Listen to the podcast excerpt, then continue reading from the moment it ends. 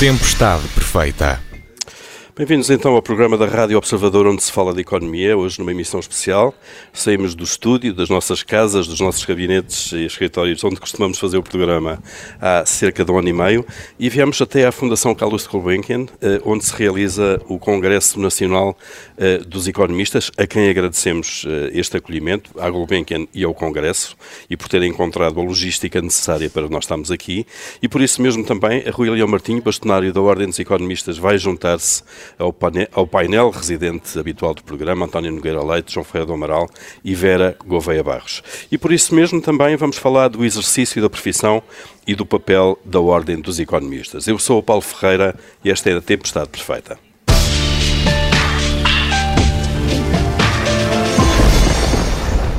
Bom dia a todos. Uh, fisicamente, agora presencialmente, um bom dia especial a Rui Leão Martinho. Uh, muito obrigado, Rui Leão Martinho, por estar connosco. Começávamos por si, obviamente, as, as visitas primeiro. Uh, para lhe perguntar, os economistas são muitas vezes criticados, ou porque falham nas previsões, ou porque não antevêm as crises e a profundidade delas, ou porque tomam más decisões muitas vezes em empresas e instituições. Acham que, acha que são uma, uma profissão incompreendida, de alguma maneira? Ora bem, bom dia, obrigado pelo convite. Eu acho que compreendida não é, mas é uma profissão relativamente recente para as pessoas se aperceberem o que é que o economista faz. Em primeiro lugar, porque um economista não faz só previsões e, portanto, normalmente aquilo que se acusa o economista é que faz previsões erradas ou que faz previsões fora do tempo. Uh, isso não é o único trabalho do economista, é mais do que isso. Depois, porque também só muito recentemente, e ainda agora eu encontro todos os dias pessoas que não entendem que ciências económicas, que economia é uma, uma, uma abrangência muito grande que vai da macroeconomia, da economia, se quisermos, como é normalmente reconhecida, até às áreas de finanças, às áreas de gestão, às áreas de administração e, portanto, tudo isto faz parte de ciências económicas com um tronco comum um tronco comum que tenta ser o mais rigoroso possível, porque tem um número muito grande de unidades de crédito e, portanto, de áreas eh, muito ligadas à matemática, à estatística, etc., para exatamente o pensamento do economista ter rigor e ter alguma, eh, digamos, capacidade científica e depois eh, o resto de uma panóplia cada vez mais de, de cadeiras, de formações que também vão evoluindo à medida que a própria civilização e a própria sociedade vai evoluindo. Avança, claro. Portanto, eu digo e já agora é uma ciência social. É uma ciência social. Não é uma ciência exata. Não é uma ciência Se bem exata. que algumas vezes os próprios economistas querem torná-la exata, com aquelas previsões é... até às décimas e centésimas. É, isso é verdade. E, portanto, normalmente, mas quem é mais entusiasmado pelas décimas e centésimas é normalmente os, são normalmente os mídias. É verdade. É a comunicação social. Nós não damos assim tanto valor e mesmo numa empresa, que é a minha grande prática de empresas e de empresas privadas, os desvios são importantes, mas só são importantes a partir de certa altura. E, portanto, há ali determinado tipo de valores muito pequenos, que são as tais centésimas, que isso é rigorosamente capaz de ser depois, digamos, recuperado logo em exercícios seguintes ou em, em períodos seguintes. Mas eu dizia que não é propriamente uma, uma profissão incompreendida, mas ainda uma profissão, eu diria, um bocadinho mal percebida pelo público em geral, que tem exatamente essa ideia, que é o economista serve para dar um determinado tipo de números, de previsões, que normalmente falham, e, portanto, é relativamente dispensável. Ora, não é e não é porque faz parte desta multidisciplinaridade que hoje a sociedade tem. E, portanto, nós completamos aquilo que é a visão, digamos, se quiser, mais científica, por exemplo, dos engenheiros, ou mais, se quiser, eh, eh, se quiser, dentro da justiça das pessoas que têm a formação de direito, e acabamos por ser ali uma ligação e, um, e uma ponte entre todas elas. Uhum em matéria de, se quiser, eh, economista reconhecido e a questão de pertencer à ordem, etc. Isto foi sempre eh, entendido que quando se passou a ordem pelos seus fundadores, e nomeadamente pelo... Já vamos, uh, Rui, então, discutir o, o, papel já da ordem vamos. para que é que ela serve. Deixe-me só perguntar aqui, porque estamos, eu sou o único não economista aqui, aliás, eu sou aquilo que os economistas na faculdade carinhosamente chamavam merceeiro, de gestão de empresas. Uh, António Nogueira Leite, sente-se incompreendido de alguma maneira ou acha que os economistas têm razões para isso? Não, acho que é uma profissão como qualquer outra. Uh, da mesma maneira que eu vejo agora, nos últimos meses, as pessoas uh, reclamarem contra a incapacidade que os epidemiologistas têm de prever ao rigor o que se vai passar amanhã ou para a semana, da mesma maneira que as pessoas, quando têm uma doença grave, não conseguem extrair do médico em que dia é que vai morrer ou em que dia é que vai acontecer o fenómeno A ou B ou C, com os economistas apenas Uh, estamos a falar de agregados que, enfim, são para muitas das pessoas uma abstração, uh, mas que têm a ver com o conjunto da economia. Portanto, esta incapacidade, quando estamos perante comportamentos humanos, sobretudo quando estamos perante comportamentos humanos em sociedade que hoje em dia é organizada de uma forma bastante complexa, não sermos capazes de prever o futuro ao detalhe, uh, eu, eu, penso que, uh, enfim, é, faz parte da cultura popular, mas seria extensível à generalidade das profissões que fazem previsões sobre o comportamento humanos e sobre uhum. o que uhum. acontece aos humanos. Portanto, não,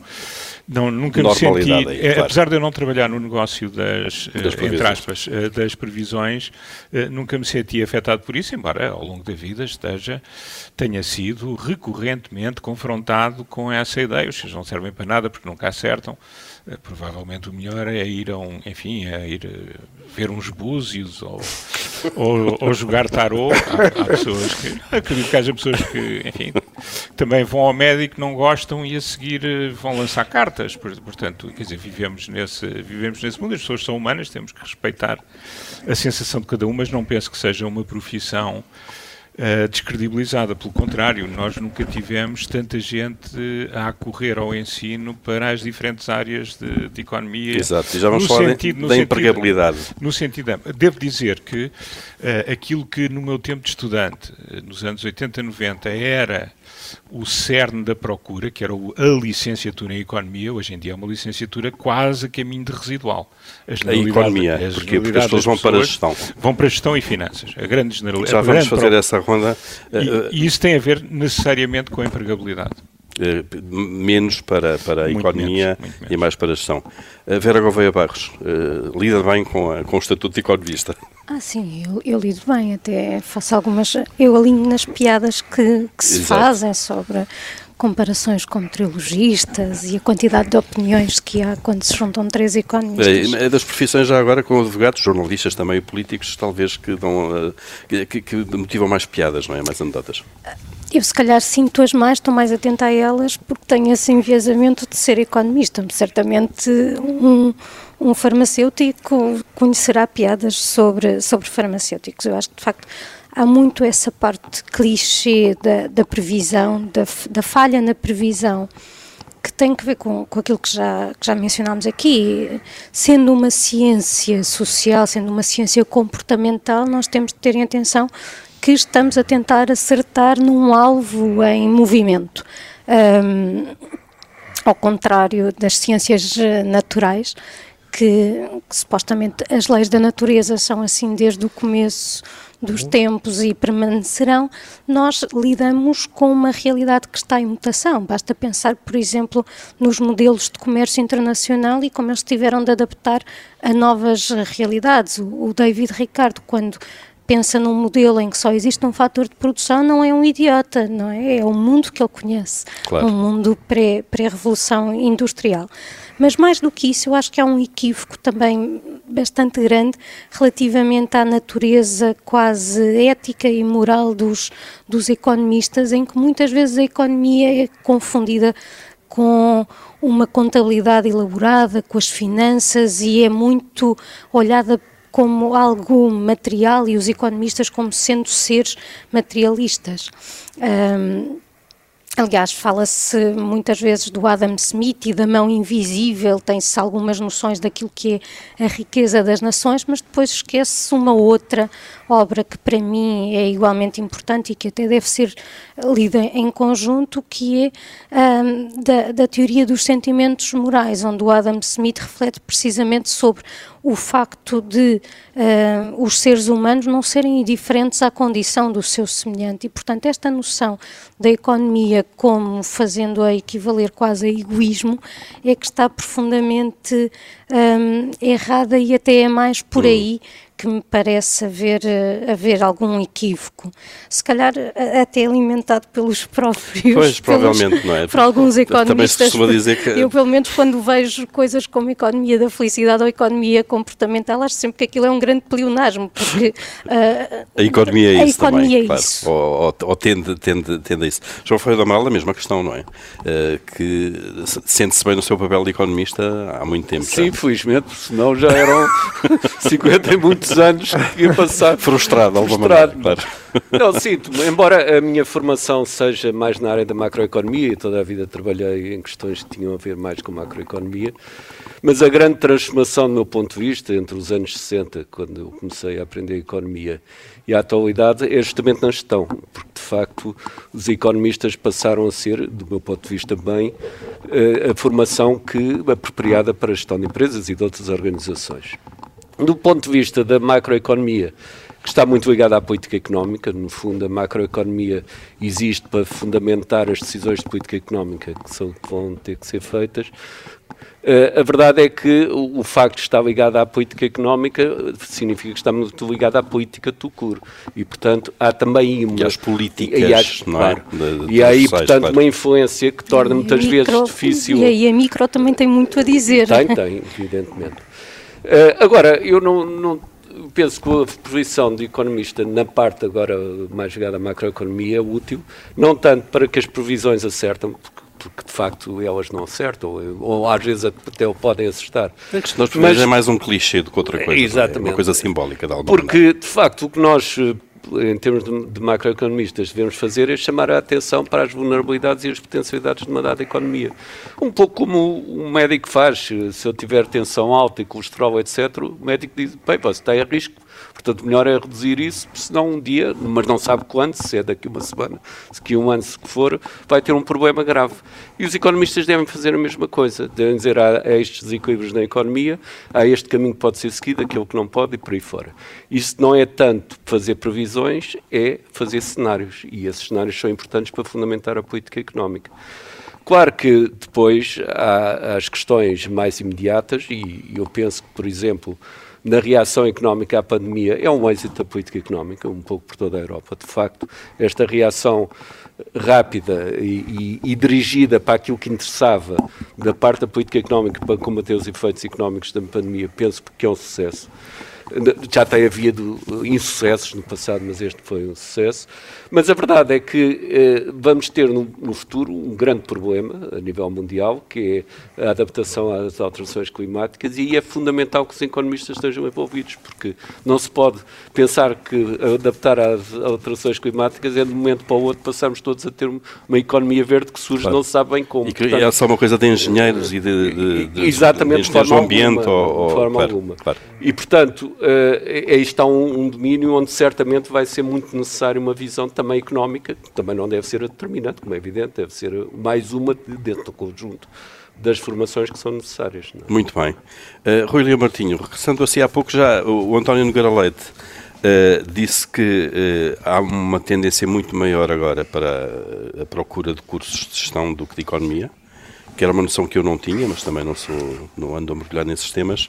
E depois a questão da ordem também. Eh, queríamos, eh, queria abordar um pouco a empregabilidade, a procura por economia Sim. e depois há uma pergunta que muita gente faz. Para que é que serve a ordem dos Sim, economistas? É? Então vamos começar pela primeira afirmação corretíssima do António, é que nos últimos anos a maioria dos alunos que vai para ciências económicas escolhe gestão ou escolhe finanças. Eu próprio, que sou quase contemporâneo aqui do João, escolhi na altura finanças. Finanças era, digamos, o princípio da gestão, porque havia dois ramos: economia, mais para a macroeconomia, que o João seguiu, e finanças. Finanças destinava-se mais exatamente a trabalhar em empresas e formava-nos naquelas áreas que depois são necessárias quando se entra numa empresa, seja ela média, grande ou pequena. E, portanto, hoje em dia, mesmo na Ordem, em que nós temos os inscritos voluntários que queiram aderir à Ordem à volta dos 10 mil, nós temos dois terços que são de gestão ou finanças.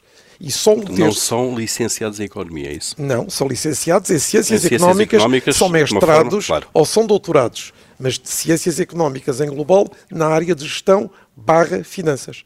A outra parte é a parte, digamos, de Economia mas elas entrelaçam-se muito.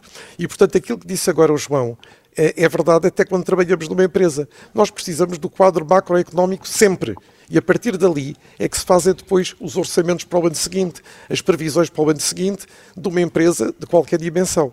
E, portanto, elas não são separáveis totalmente, são complementares e penso que a formação de uns e outros depois acaba também por ser bastante flexível para ambas se poderem habituar aos domínios todos da economia, ou seja, a pessoa de gestão não tem obrigatoriamente que ficar ali naquele reduto ou de finanças e a mesma coisa a matéria da economia e, portanto, podem depois profissionalmente evoluir. Há muitos também que tiram a economia como licenciatura hoje, mas depois vão fazer o mestrado ou MBA já numa área, digamos, de gestão e, portanto, isso completa a formação uhum. de qualquer pessoa. Os próprios planos curriculares muitas vezes misturam-se em cadeiras que são comuns de alguma maneira, sim, não é? Sim, e já antes era assim, e já antes era assim. Nós tínhamos um tronco comum de dois anos, isto ainda dos claro. anos 60, e depois cada um ficava naqueles claro. três anos últimos a uhum. especializar-se numa ou noutra área.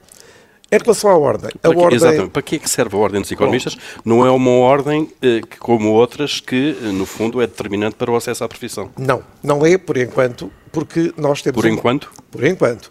Por, uh, por enquanto, as que, têm, as que têm, digamos, barreiras à profissão. Porque essa ah, é, acha essa, que são as outras que vão mudar essa é a grande luta, Essa é a grande luta desde a Lei Quadro de 2013 nós temos uma lei quadro que tinha que ser revista, está agora, ao longo dos anos, tardiamente a ser revista, mas eu penso que após a aprovação na Assembleia da República, ainda com este Parlamento, da lei, digamos, quadro das uh, ordens, elas agora vão descer à especialidade.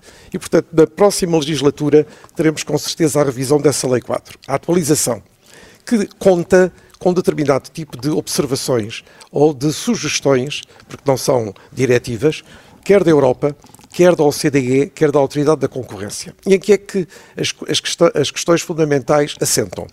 É que as ordens devem, exatamente como são associações públicas, com poderes delegados pelo Governo ou pelo Estado nessas associações, devem disciplinar a profissão, devem regular a profissão, devem velar pela ética e pela maneira como os profissionais de cada área se comportam, mas estão contra a duas questões. A primeira é a questão das barreiras à entrada. E, portanto, Sendo economistas, não podia ser de outra exatamente. forma. Exatamente. Ora, nós, nós sabemos que nós, as barreiras nós são... nunca tivemos isso. E o João, que está de origem até da, uh, dos primeiros que aderiram à associação, que é, digamos, a, a, a, a, associação que deu origem à ordem, sabe que nunca foi ideia de fazermos barreiras à entrada ou de fazermos exames de admissão, nada disso. Mas a ordem dos economistas, a outra, o outro pilar que falou, do, no fundo, o controlo ético, se quiserem, Sim. e da qualidade da Sim. forma como é exercida a profissão.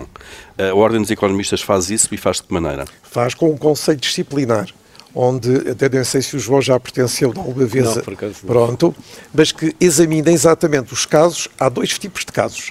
Ou tem o caso de queixas que podem aparecer e, portanto, alguém que se sente lesado pelo trabalho de um economista, pelo trabalho de um profissional e que se queixa. E, portanto, nós temos a obrigação de fazer todo o inquérito, fazer toda. Isso acontece muito? Não. Na nossa profissão. Eu não, eu não, não me recordo não, em não. Eu, décadas de profissão não, que alguma vez tenha visto uma não, notícia sobre isso. Eu, as pessoas serem membros da ordem? Tem que ser membros, ah, tem que ser membros da ordem. Tem que ser membros da ordem. Não se vão queixar do economista que não é membro da ordem. Portanto, a ordem tem, no fundo, tem, tem poderes sobre os, os seus membros. Tem poderes e pode, e pode exatamente excluí-los se chegar à conclusão. algum caso? Não, porque nós temos exatamente o dobro, eu diria quase uh, zero de queixas na nossa profissão. Onde é que eu penso que há mais? Naqueles que se debatem com a saúde e, portanto, com a vida das pessoas.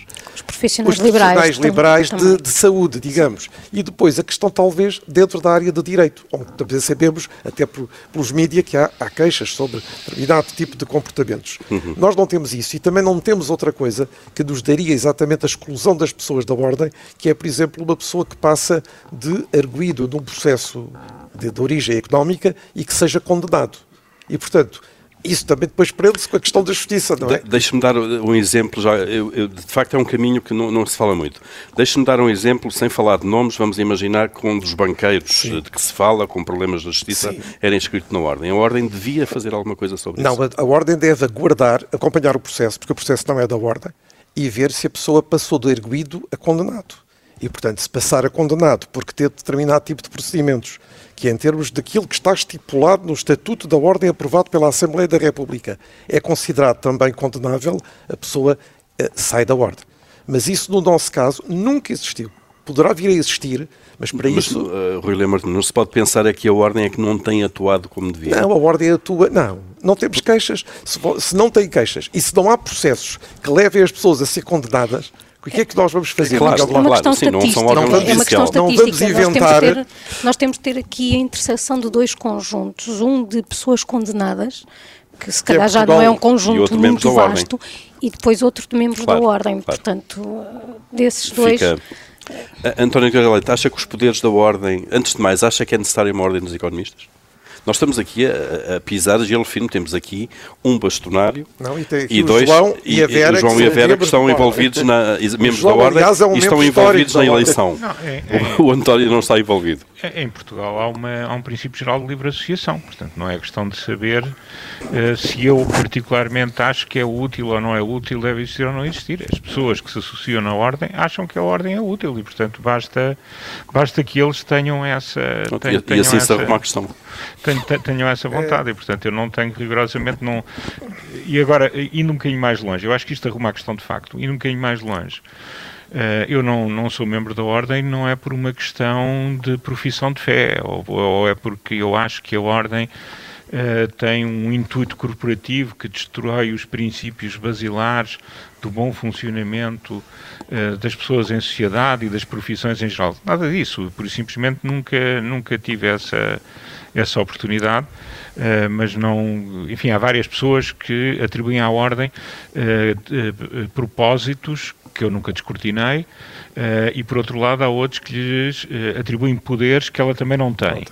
Eh, portanto, eu sou, digamos, não sou por uma questão de oportunidade, não tenho nada Uma de, análise de custo-benefício. filosófico. Claro. Pois, não, não, nem isso, acho que Não aconteceu, isso, não, não. tenho nada- não aconteceu. Aliás, já tive os papéis para ser inscrito na ordem e não aconteceu porque, entanto, mudei de escritório, não sei onde é que os, onde é que os meti. Portanto, também não era uma coisa premente, uma primeira. Sim, não precisa de, Eh, de inscrever-se na eh, Ordem. Lá está, como não Mas, regula o mas, acesso à mas profissão. devo, de- devo dizer que a Ordem desempenha um papel importante, porque congrega eh, num fórum específico profissionais que são relativamente vastos. A Ordem discute assuntos, é um fórum de discussão num país onde há muito poucas instituições.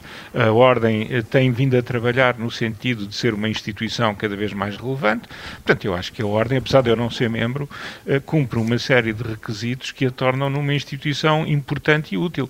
Portanto, não tenho aqui nada pessoalmente contra, e viu-se ainda agora, pelo que disse o, o Rui Martinho, o nosso, o nosso, não lhe posso chamar porque não sou da Ordem, mas sou economista, eh, o, o bastonário, eh, eh, eh, quer dizer, vai contribuindo para um aspecto muito importante, não tem nenhum propósito eh, corporativista, não tem nenhum propósito de exclusão, tem um propósito de promover boas práticas, tem um propósito de discutir assuntos importantes que são relevantes para os economistas eh, das diferentes áreas e, portanto, eu acho que é uma organização útil e é uma organização importante. O facto bem. de eu não, de eu não Assunto pertencer encerrado. não é a chancela de que ela precisa. Sem dúvida. Assunto encerrado. Da- Vera, consigo queria ver se podíamos aprofundar um bocadinho mais a questão da falta de atrati- atratividade eh, de universitários para a economia e gestão. Tem, consegue perceber porquê? Porque é que preferem a gestão à economia cada vez mais? Eu acho que tem. que- quer dizer, é só mesmo uma questão de achismo. Acho que tem muito que ver com as saídas eh, profissionais. Porque aquilo que é um, um economista puro e duro, não é? De facto, depois eh, não, não acaba muitas vezes eh, por não exercer. Tem, tem meia dúzia hum, de, de empregos, por exemplo, nos departamentos de, de investigação, de, de research, de, do- da banca, estudos, dos claro, estudos. claro. Obrigada. Hum, A Banco de Portugal, em- eh, eu- vários ministérios, eu- bancos, grandes bancos. Sim, claro. eh, mas, mas a maioria das saídas profissionais está de facto ligada muito mais à gestão. Eu, eu, por acaso tenho a felicidade de, de ter trabalhado sempre em, em economia mesmo, ligada à, à academia, depois numa parte macro e agora numa parte micro, que é, que é algo de facto mu- eh, muito pouco usual. E, e por isso acho que as pessoas, eventualmente também por uma questão de Hum, eu, não, eu não tirei gestão e, embora o, o curso de economia na, na, na, nova desse uma grande flexibilidade na escolha de cadeiras, eu escolhi sempre as economias puras e duras e depois misturado com alguma parte mais até da parte das, das ciências sociais, umas cadeiras de direito, história de pensamento económico. Fiz, fiz pouca coisa de, de gestão e, portanto, não, não posso falar até porque também não tenho essa prática, mas tenho alguma noção do que é, que é a gestão, e se calhar também há um apelo ligado há, há uma sensação de maior ligação à prática também e que eu, eu, acredito que para a maioria das pessoas isso seja apelativo. Eu, eu pessoalmente gosto de modelos, de hipóteses de, da construção dos modelos e depois de, de brincar com eles, perceber uh, quando se mexe nas variáveis o que é que Uma abordagem mais académica também, de pesquisa, também, de investigação. Sim, claro. sim, é verdade. Um, mas depois há muitas coisas que, que são comuns. E, e, aliás, em economia nós, nós aprendemos que um, um, há um modelo que explica que uma licenciatura é uma forma de sinalizar ao mercado que se tem determinadas competências e, e a economia e a gestão têm competências muito semelhantes. Há, há uma forma, há uma forma de pensar. Mesmo em quem recruta, quem anda à procura de profissionais, sim, obviamente. Sim, sim, e a maioria dos economistas diferente. acaba de facto. Muito bem. Mesmo os licenciados em economia acaba a fazer trabalho de gestor. Muito bem, e nós uh, temos que avançar uh, também, mal feito fora, se neste programa não falássemos um bocadinho da conjuntura, aproveitando agora aqui uma, uma, uma, aquilo que será já uma ronda final. João Ferreira do Amaral, como é que, misturando um pouco temas que já fomos falando ao longo das semanas, temos uma retoma que em princípio é forte, também partimos de uma queda de produto que também foi forte. Temos ameaças inflacionistas, temos eh, atrás delas eh, provavelmente uma mudança da política monetária, do ciclo da política monetária. Está mais, otim mais otimista do que pessimista? Não, eu estou otimista no sentido que eh, quando se iniciou a pandemia, os cenários incluíam cenários muito piores do que aquele que efetivamente se deu. E como disse há pouco, penso que em grande parte isso é mérito da política económica que foi seguida na Europa, que de facto incidiu sobre a sustentação da, da, da, capacidade produtiva e das empresas, e depois de uma segunda fase, como é normal numa crise deste género, eh, se exerceu já também do ponto de vista que nós chamamos mais keynesianos, ou seja, sobre a procura da economia. Portanto, nesse aspecto estou otimista, porque há dois anos este cenário era apenas um entre alguns e alguns que não eram nada brilhantes. Portanto, penso que a recuperação é geral e, e vai ser conseguida uh, entre este ano e o próximo ano, e isso é bom. Agora, não há dúvida que, exercendo aquele, aquela a opinião que disse há pouco de apontar os desequilíbrios que se podem transformar gravemente em um cenário negativo, nós temos grandes desequilíbrios fundamentalmente na Europa. E, e já falámos isso aqui, eh, a questão da, do que é que vai ser a governação económica da Europa é uma questão fundamental hoje em dia, porque a zona euro, tal como foi criada, não está capaz de, de de funcionar bem neste, neste cenário atual, que é muito diverso do que era pretendido. A Comissão Europeia, ainda antes da pandemia, lançou uma consulta pública sobre ideias sobre a governação económica. Claro que isto vale o que vale, mas, mas é bem sintoma das dificuldades que, que já se anteviam. Depois esse processo foi interrompido em fevereiro do ano passado, mas foi retomado em outubro deste ano, portanto há um mês atrás. E, num enquadramento já diferente. O enquadramento já é diferente. E, as regras suspensas, as regras orçamentárias Exatamente, e portanto a ideia é justamente saber o que é que vai ser o futuro disso. O, a consulta pública acaba em 31 de dezembro, portanto não vai sair daí grande coisa, mas é um problema que, que vai ser fundamental no próximo uhum. ano. Esperemos que tenham, tenhamos um governo nessa altura que possa ter capacidade de, de também uh, uh, exprimir a sua, o pretende nessa altura. Uh, isso é, significa que uh, não pode ficar tudo na mesma. E, portanto, uma grande vulnerabilidade neste momento na Europa é pensar que pode ficar tudo na mesma ou não conseguir encontrar um acordo para ultrapassar os problemas e isso poderá ser uma crise severa uhum. uh, daqui a alguns anos. Portanto, é, é, este o tipo de coisas, estou a ilustrar aquilo que o macroeconomista pode ser Exato. e deve dizer. Cenarizar, claro. Exatamente. Uh, Rui Martinha, a mesma questão, não é? Se está otimista. Eu sou sempre Aliás, um estão otimista. ali o dia todo hoje, hoje estamos no Congresso. a debater, exatamente. De manhã tivemos o retrato geopolítico e esse retrato geopolítico foi feito em três áreas, a área económica, a área, se quiser, científica e a área de direito ou de, ou de política, política internacional. Agora, estão a discutir neste momento, enquanto estamos a conversar, aquelas características que vão, digamos, definir esta época que agora já estamos a viver, a inovação, a criatividade, a questão do, do ambiente, a questão da, da, da revolução digital, etc. E de tarde vamos debater aqueles casos mais concretos que efetivamente são a vida das empresas, as grandes ou as micro, pequenas e médias empresas, dentro daquilo que é o quadro atual.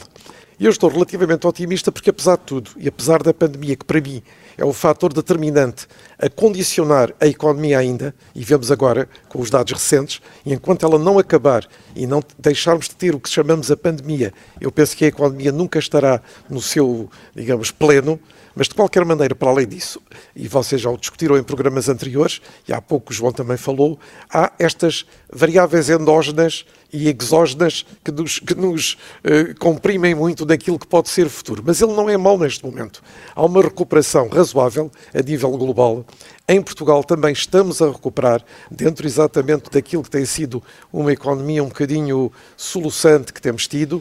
Uh, e estamos até a recuperar melhor, porque eu penso que, apesar de tudo, aquilo que se pensava do grande número de insolvências, do grande número de empresas que não iam resistir, eu penso que, apesar de tudo, houve aqui uma, uma determinada orientação que permite que esse número e essa gravidade seja um pouco menor do que estava, em princípio, muitas vezes adivinhado e, e previsto.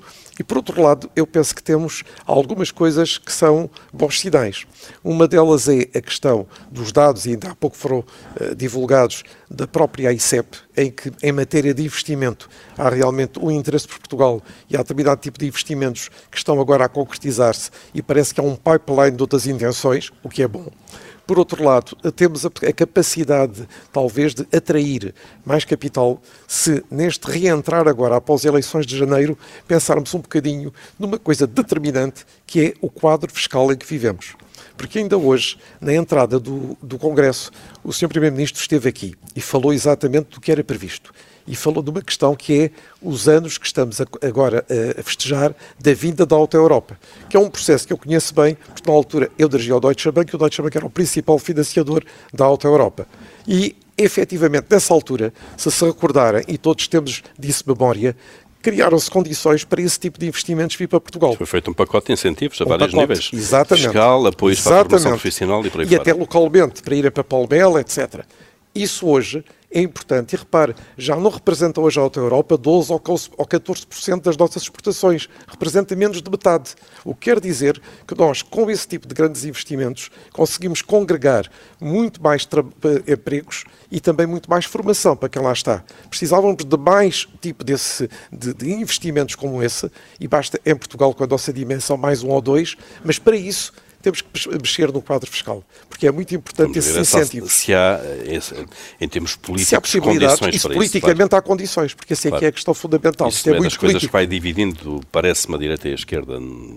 A direita a querer mais, talvez, uma mudança no quadro fiscal, no livro fiscal, e a esquerda a achar que o problema não será por aí. Mas vamos ver. Vamos ver o resultado. António, a eh, mesma questão, eh, otimista, pessimista?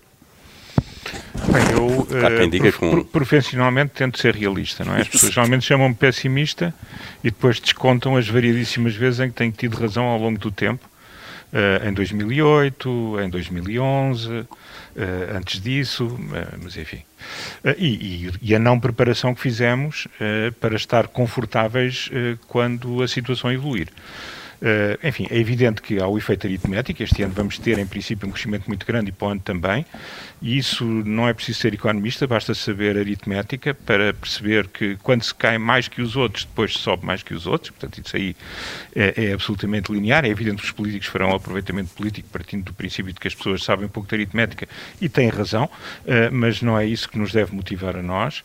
Uh, depois, eu acho que vai haver um impacto grande em termo, no curto prazo do dinheiro do PRR, que, que, vai, e do Portugal 2020, que ainda não terminou, e do Portugal 2030, que aí está, portanto, tudo isso vai ser um grande influxo de dinheiro. Se isso se traduz depois em crescimento, eu diria que aí é que está a, a grande dúvida. E sustentável já agora, não é? Pois, quando digo em crescimento, depois. Exato. Portanto, crescimento sustentável. Grande dúvida, nós, repare, há uma parte importante do PRR que tem a ver com digitalização. A digitalização não, é a transformação digital da administração pública. Se a, se a transformação digital da administração pública não ocorrer, Uh, e, e, se nós não tivermos as mesmas funções realizadas melhor, estamos a contribuir menos para a sustentabilidade futura. Depois, há um, temos aqui um problema neste momento que é todo o nosso ajustamento nos últimos anos partiu do princípio de que nós íamos ter taxas de juros historicamente baixas que permaneceriam baixas para sempre. Ora, isso uh, significa, uh, admitir isso é, é, é, equivalente a considerar que a Europa vai ter uma doença de japonização da sua economia. Eu admito que essa ainda não seja, neste momento, uh, a, situação, a situação mais provável. Uh, e, e, portanto, admito, até porque nem todas as economias da União Europeia estão na mesma situação que nós, que mais à frente nós tenhamos uh, alguma alteração nos juros, no sentido da sua subida, e portanto faz-me um bocadinho de impressão que não estejamos a trabalhar mais afincadamente, quer do lado das empresas, quer do lado uh, da, do Estado, para garantir uma maior sustentabilidade quando esses juros naturalmente uh, aumentem. Subir, já estão tão baixos, ou a zero mesmo, é? É, é sim, sim. E, e, depois temos um conjunto de problemas de, de organização dos mercados, de qualidade das instituições, de capacidade de gestão nas empresas, eh, de organização da economia, que trazem a nossa economia para valores de produtividade que são muito baixos. Isso reflete-se, enfim, naquilo que tem sido uma maior discussão nos últimos tempos, eh, mas também eh, não temos visto grande discussão sobre como, o que fazer, uhum. Eh, para, para além daquelas situações de quem não quer saber como é que funciona a economia e que diz, por decreto, aumentam-se os salários. É? Portanto, a solução bloquista ou uh, PCP é, obviamente, é uma solução inviável numa economia de mercado como é, como é a nossa. Uh, e, e, por isso uh, temos alguns desafios pela frente que se prendem com a, com, a, com a velocidade da retoma, não pelas condições endógenas, mas por saber se os obstáculos que temos neste momento na logística internacional são ou não superados, temos ou não eh, o quanto transitória é a inflação atual. As pessoas continuam a achar que é bastante, ou muita gente continua a achar que é bastante transitória. Estamos a tomar medidas como se ela não fosse, mas se ela não for transitória, então o facto de não termos tomado medidas vai fazer o problema maior. Portanto, esta é uma grande questão de, de política económica que está em cima da mesa. E, e, temos a questão de saber se resistimos a transformar, a alterar a política de rendimentos e preços e a política salarial em função desta inflação temporária. Se o fizermos, temos uma muitíssima maior probabilidade claro, de ter uma inflação, inflação. permanente. Claro. Portanto, temos bastantes desafios. Eu acho que os próximos anos têm tudo para ser melhores do que os últimos, eh, mas eu acho que o grande desafio da economia portuguesa é o desafio a prazo eh, e o desafio a prazo não se resolve apenas atirando dinheiro para cima dos problemas, que tem sido hum. a política eh, que a maior parte dos portugueses gosta de ver ser realizada. E que não resolve a prazo. Vera, a mesma questão. Está quase tudo dito, se calhar, não é? Hum, sim, não, não resta muito, mas os economistas, e em particular os macroeconomistas, conhecem bem a diferença entre aquilo que é conjuntura e depois aquilo que é a estrutura. E a minha preocupação tem, vai para os aspectos estruturais da nossa economia, que, como dizia o, o António, um, há muita coisa que continua hum, exatamente na mesma e, e, os desafios que nós tínhamos pré-pandemia continuam cá por, por resolver e já foram elencados tantas vezes, eh, até mesmo aqui em, em congressos anteriores em que já falámos. Hum, aquilo que nós temos é, olhando para a, a convergência da economia portuguesa face à, à, União Europeia, vamos comparar-nos com, com aquilo que é a nossa realidade mais próxima, na qual nos inserimos e com a qual, julgo eu, faz sentido compararmos, nós estamos estagnados. Uh, e, e, e, esse é que é o, o verdadeiro problema, e temos de perceber aqui que há fatores estruturais que explicam essa estagnação e que depois, por outro lado, uh, se gera aqui um círculo vicioso, porque a própria estagnação também depois hum, me impede de resolver esses problemas, não é? É uma pescadinha de rabo na boca, é porque uma, é? uma economia que não cresce certamente será uma economia onde as pessoas não querem ter filhos, por exemplo. E, por sua vez, uma economia que não tem filhos envelhece e o envelhecimento não ajuda a que tenhamos crescimento económico, só para dar um exemplo. E, e, e portanto, se calhar. Hum, há bocadinho falávamos das profissões reguladas, das queixas, dos, dos médicos, que uh, as pessoas têm muito a percepção da importância dos médicos na sua vida, na sua saúde, na sua sobrevivência, mas se calhar se refletirem bem também do ponto de vista um bocadinho mais indireto, mas sim, os economistas também são importantes na vida das pessoas e têm, uh, e, e têm uma palavra a dizer e deviam ter um papel ativo na, na, a pensar, a definir, a monitorizar políticas públicas, porque também por elas passa o, o futuro coletivo e o nosso futuro individual. Eu, eu, costumo dizer que a economia é a ciência da felicidade e, portanto, se nós queremos ser mais felizes, se calhar temos de, de ter economistas mais, eh, mais ouvidos, mais eh, Uh, nós estamos a chegar ao, fim do nosso programa, já não vamos ter tempo para fazer o, o comitê de crédito e vamos fechar com o nosso anfitrião e convidado ao mesmo tempo, Rui, Rui Leão Martinho. Uh, Rui Leão Martinho, acha de facto que há este déficit de ouvir os economistas? Uh, já foram muito menos ouvidos. Eu acho que os economistas são bastante ouvidos e, e, e, ganharam, digamos, uma, uma capacidade de estar, digamos, a discutir os problemas, sejam eles, por vezes, mais técnicos e científicos, mas onde a, a componente digamos, do quadro económico é importante, seja noutras matérias, digamos, mais, mais vulgares.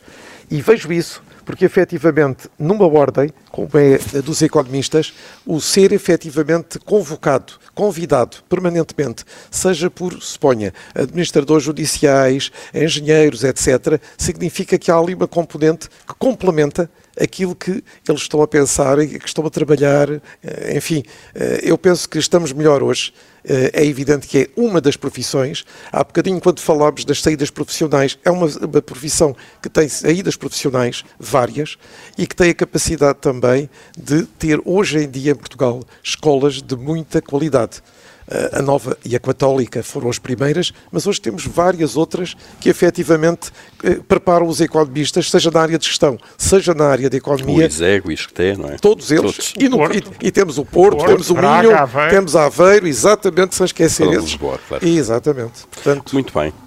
Não estamos mal. Não estamos mal. E vamos ver se uh, o otimismo que vamos tendo com a economia. Deixe-me só juntar Coimbra e Évora para não ficarem tristes e o Algarve. já agora, já agora. Está feito o pleno nacional.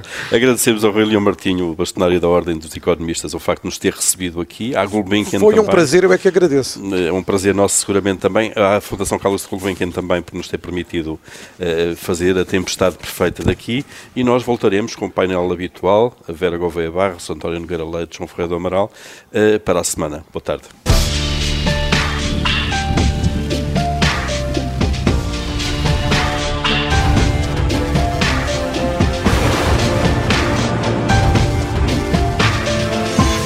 Tempestade perfeita.